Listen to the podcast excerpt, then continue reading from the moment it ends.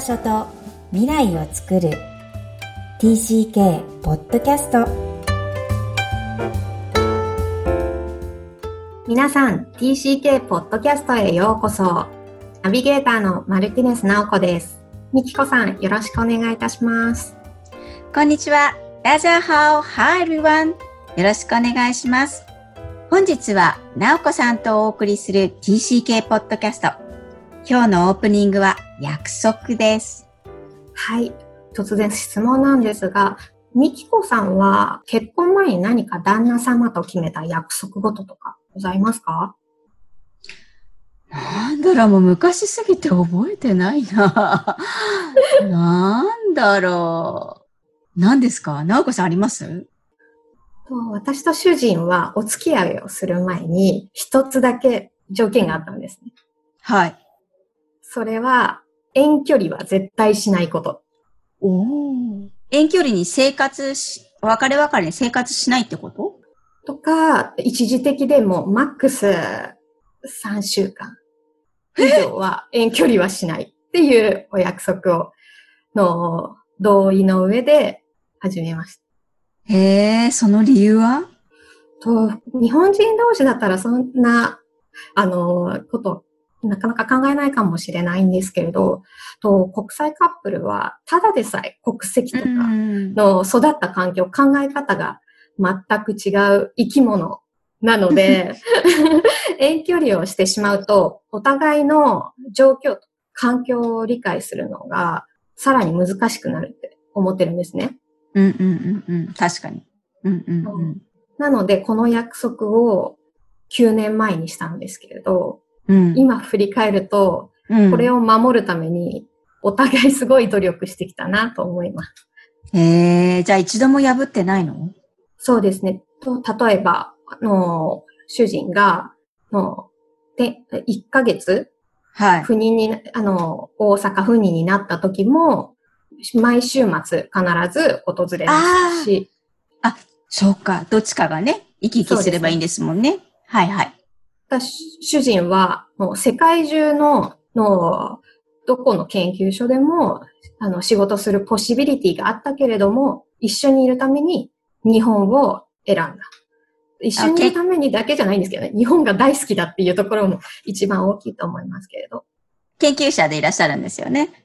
そうですね。はい。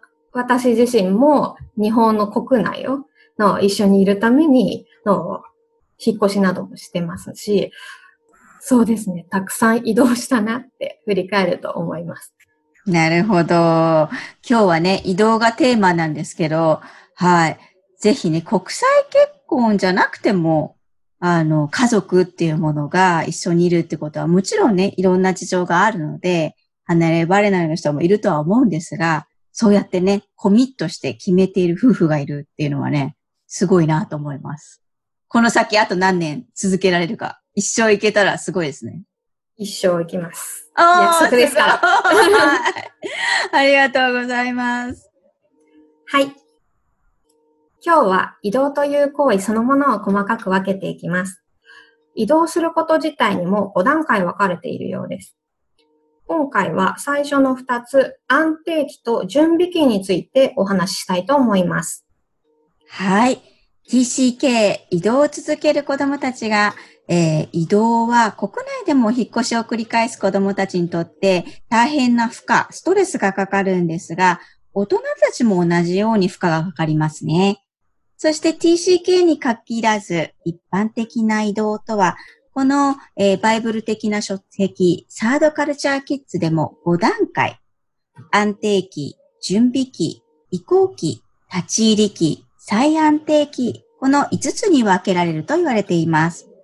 その中でも今日は最初の段階で安定期と準備期、えー、どんな現象と気持ちが生じるのかを具体例で見ていきたいと思います。はい。安定期というのは、まあ実際に移動が決まる前、まだ移動も自分自身も理解していないし、まだ言われてないし、自分も行くつもりもない。ただ変化がない時期で、えー、自分自身も、えー、世の中、つまり周りの社会も、えー、と何も変わらない。お互いに安定している時期です。その時期から準備期、実は移動する前に準備期というのがあるというの意味で、えー、安定期がね、設定されているということです。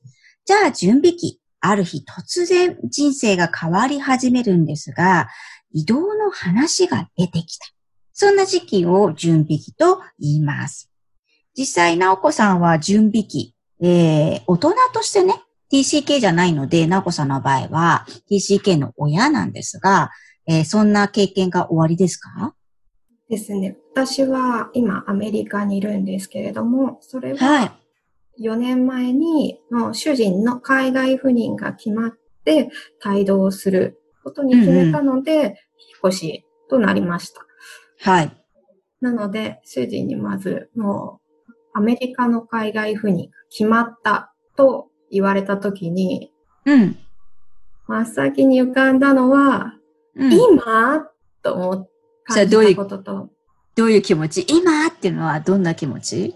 の時仕事をしていて、はい。責任ある仕事をあのさせていただいていたし、うん、その時はもうあの仕事をベースに、うん、まあ、働一緒に働く仲間とか部下とか、うんうん、一丸となっての、プロジェクトに取り組んでたのに、それを途中で中断しなければいけないっていう悔しさ、悔しさか。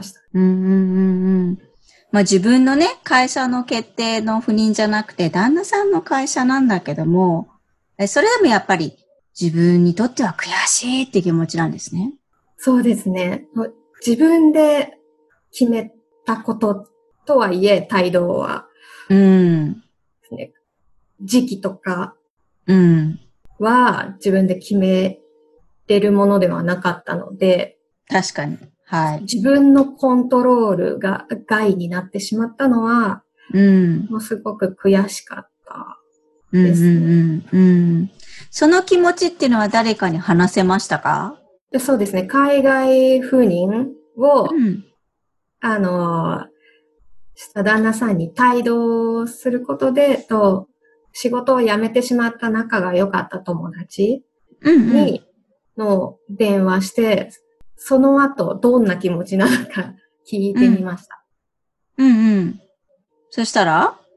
もったいなかったなって言ってましたけど、仕事を辞めてしまったことは。うん、うん、でも、行ったことで得られた経験もあるから、うん、というので、すっきりした気持ちはしなかったです。うん。そうね、自分の気持ちじゃないですからね。はい。はい。じゃあ一応は若干その自分の会社じゃない人っていうのを話して、自分の気持ちっていうのが、あの、トロ、つまり表出、外に出すことはできたんだけど、なんとなくもやもやが続いたっていうところなんですね。そうですね。得られた回答で、うん。うん、晴れ晴れした気持ちには特にならなかったですね。うん。本当にまさに混沌とした状態だったと思います。なるほど。ね、大人でもこのように自分が主体的に働いて主体的に結婚相手を決めて、それも海外の人でっていう可能性もあったわけなんだけど、それでもやっぱり移動する前っていうのは混沌とするんですよね。じゃあ TCK がどうだかっていうと、もちろん混沌とするし、えー、予想できる移動と予想できない移動があるように、子供だからもっと予想できないわけですね。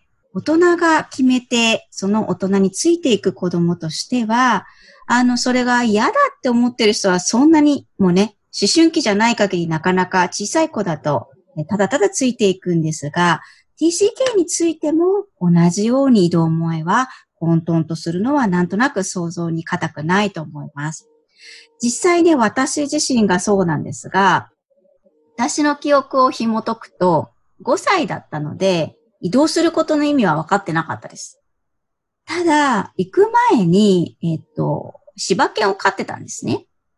で、うん、その柴犬を誰かにあげなきゃいけないので、誰かにもらってもらわなきゃいけないので、そのもらってもらうという行為も分からなかったんですけど、兄が大泣きして、一日中大泣きして本当に部屋から出てこなかったんですよ。で、それを見て、ああ、これは悲しいことなんだってことを、兄の泣き声で覚え、覚えたというか、学習した理解したんですよね。だから自分が悲しみ、移動と悲しみが紐ついたのは、多分その瞬間だったと思います。だ子供が移動が悲しみっていう泣いてないっていうことだとしても、あのー、実際に、えっと、それが紐ついてない場合もある。ただ何かのきっかけでこれが悲しいことなんだっていうのは、ひょっとしたら理解することがあるかもしれません。はい。なるほど。うん。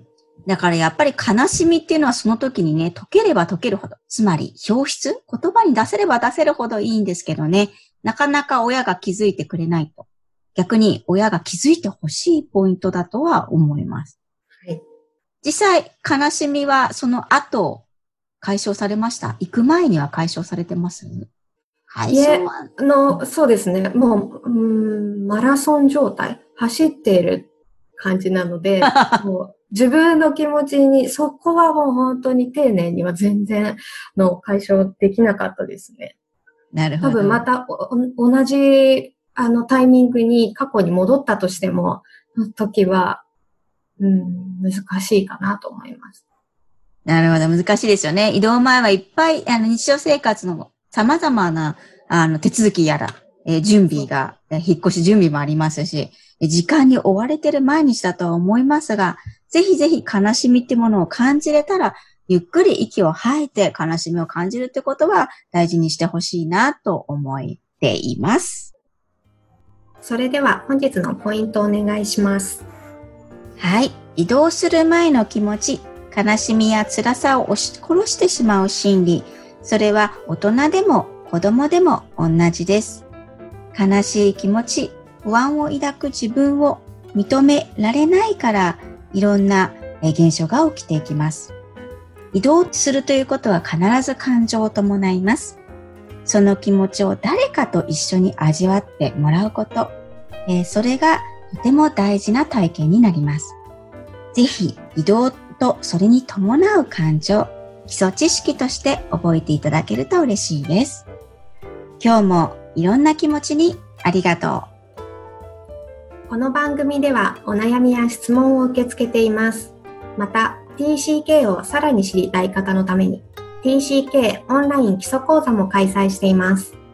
詳細は、育ちネット多文化で検索してホームページからアクセスください。さらに、ポッドキャストを確実にお届けするために、購読ボタンを押して登録をお願いいたします。みきこさん、ありがとうございました。ありがとうございました。バイバイ。